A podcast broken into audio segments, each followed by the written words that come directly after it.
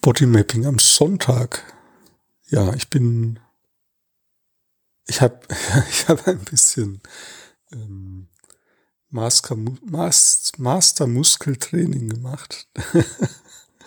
das ist, ähm, das bezieht sich auf eine Podcast-Folge in meinem anderen Podcast, im Freiraum-Podcast.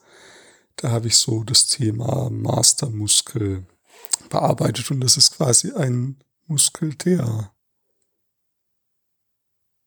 ähm, alle anderen Verspannungen hält, wenn der angespannt ist. Genau, und das habe ich so ein bisschen gemacht und ich merke, mein Körper fühlt sich jetzt so ein bisschen weicher an. Ich möchte mal trotzdem noch ein bisschen verstärkt weiter reingehen. Weil da ich spüre, da ist noch sowas wie so eine Hemmung oder so ein ähm, aber da ist auch eine kleine Aufregung. Das spüre ich so im Herzbereich.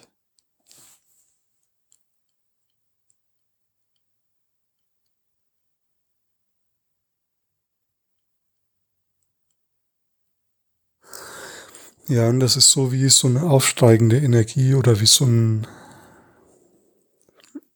also wie wenn Raum entsteht, so im Brustkorb, der sich hebt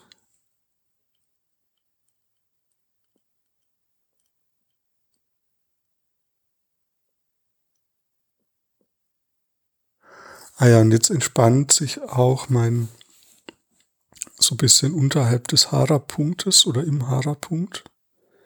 Also der Hara-Punkt ist quasi eine Handbreit unter dem Bauchnabel, so die Körpermitte.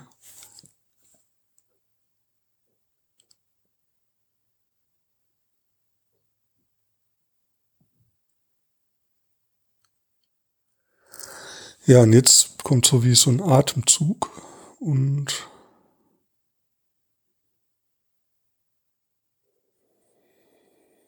Ja, es wird noch ein bisschen leichter, also leichter und fließender und strömender.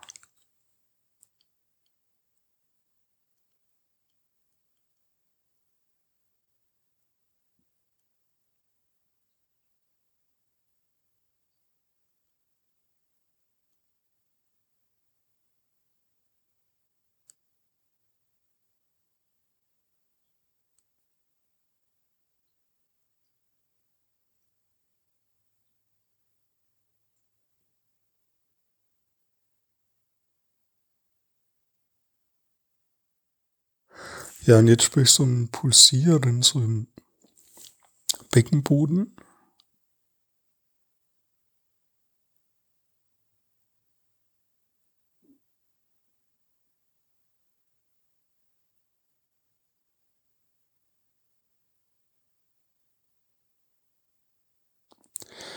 Ah ja, und das, und das sozusagen dieses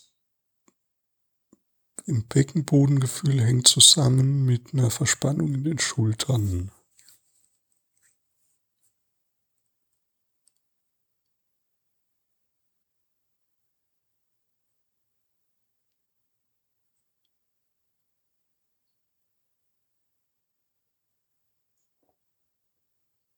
Ja, und da braucht es irgendwie so eine Lockerung.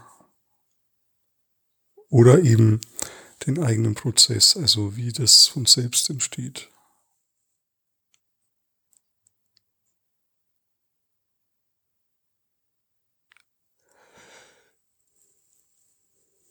Ja, und wie es selbst entsteht, ist, dass ich erstmal gähnen muss und mich strecke und so weiter. Also im Grunde genommen war das jetzt einfach eine Vertiefung von dem, was ich vorher gemacht habe.